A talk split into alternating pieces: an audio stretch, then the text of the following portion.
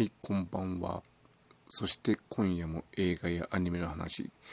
今日取り上げますのは、えーソロモンの偽証ですね。宮部みゆき原作で、えー前編後編計4時間という大作ですけれども、まあ4時間ありますけれども、あの見てるのは本当あっという間というか、あのとても面白い作品ですので、えー時間を忘れて見ることができる映画じゃないかなというふうに思います。で、えーまあ、ざっとストーリー説明をしますと、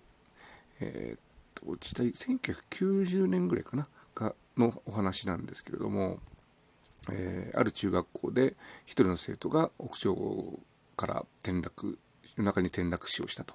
いう、まあ、事件、事故があって、で、それ一旦は、えー自殺ということで、えー処理されるんですけれども、えー不良少年たちにね、彼が屋上から突き落とされたという、えー目撃の、えー、垂れ込みといいますか、えー当初があって、で、実際どうなのかということを結局、えーそのクラスメートたちがね、え裁判を開いて、事実を明らかにしようとすると。いう話で、で、前半が事件というサブタイトルがついていて、まあ、その、えー事件の経過と、えー裁判をやろうというふうに決めるまでが描かれていて、えー後半、後編が、え裁判というサブタイトルで、え裁判の準備と、あと実際の、え裁判の状況が後半ということで。で、えと、一度、あの、私映画館で、えー見たんですけども、前編はとても長く感じたんだけど、終わってみたらあ2時間だったのかっていう。で、長く感じたっていうのは普通はね、あの、つまらないとえらい、えー長く感じるんですけれども、そうじゃなくて、あの、情報が多くて、その事件の経過とか、あと関係者が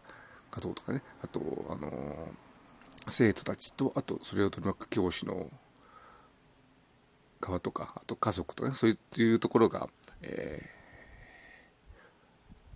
関係者全て描かれていて、その情報量がとても多くて、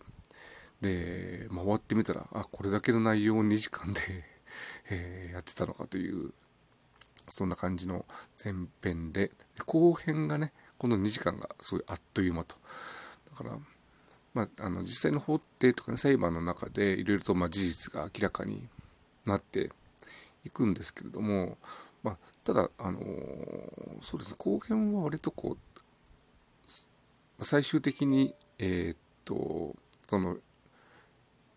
屋上から転落した少年に対して、えー何箇所からからかこう電話をその日にかけていた人物がいてそれは誰なのか。でそのなぜ電話をしていたのかということが最終的な、まあえー謎に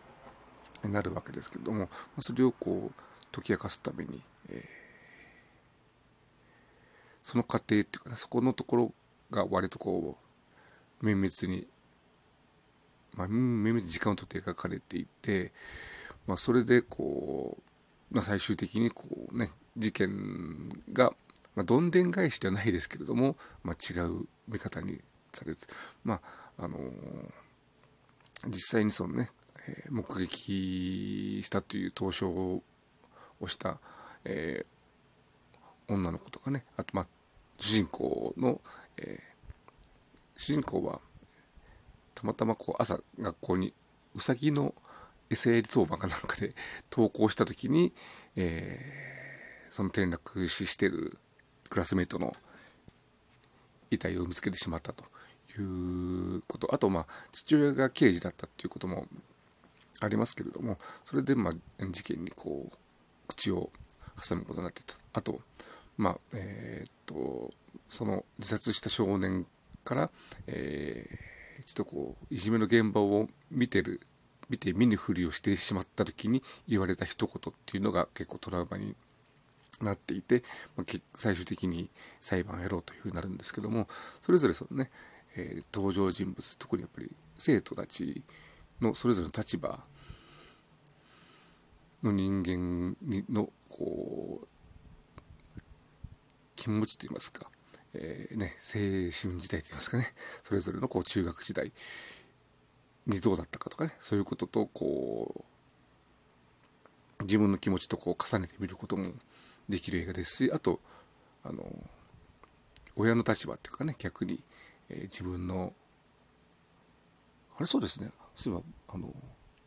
自殺した少年の親はあんまり出てこないんですけれども他の関係者の、え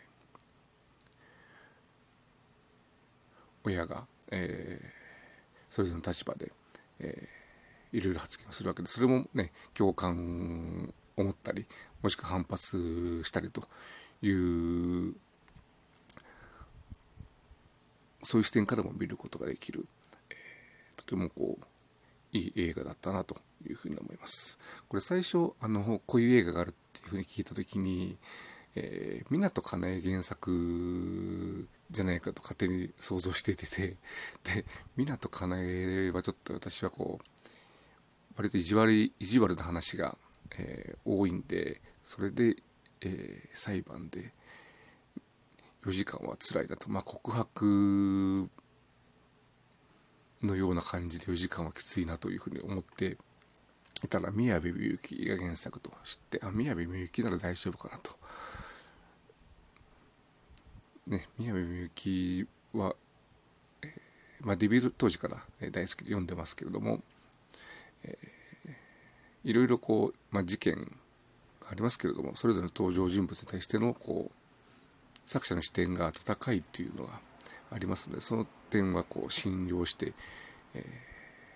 読んでますしこの映画、まあ、他にもいろいろあの映画かドラマ化されてますけども大体みんなそういう感じで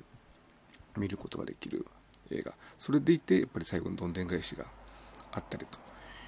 いうふうで面白いということで、まあ、原作を信じて、えー、見ることもできる映画かなというふうに思います。はい、では、えー今回はちょっと作品の長さの割にはこう話す時間が短くなりましたけどこの辺りで終わりたいと思いますですから、まず今日あのさっき挙げた告白も、えー、もう一度見てみたいと思いますしあと前後編といえば64という対策もあります。のでそれも、えー、Amazon プライムで見られる間に見たいというふうに思います。あとそうですねちょっと前ですけどこの前編後編ものってね流行りましたよね。えー、ちはやふるとか、あと、20世紀少年なんかは、えー、3部作とかいう感じで、あれ、本当に毎、えー、公開されて、で、まあ、一時期ね、こういう形の公開ってやっぱり、前編後編でちゃんと後編見に来るのかというそういう不安があって多分作られなかったと思うんですけれども、まあ、この間割とこう映画のその劇場関係あとまあ後から、えー、ビデオ DVD になって、まあ、コンテンツとしてもこう需要があるということでそういう形で作られるようになったおかげで、まあ、こういう、えー、面白い作品これがね2時間とかだったら絶対にちょっとね 詰め込みすぎだろうって話になると思いますので、えー、そういうスタイル最近でもあんまり前後編ものないような気もしますけどもまあそんな感じであのちょっと長いけれども、まあ、それだけ長い間楽しむことができる映画ということで、えー、ソロモンの偽証ぜひご覧いただければというふうに思います。ではここまでお聴きいただきありがとうございました。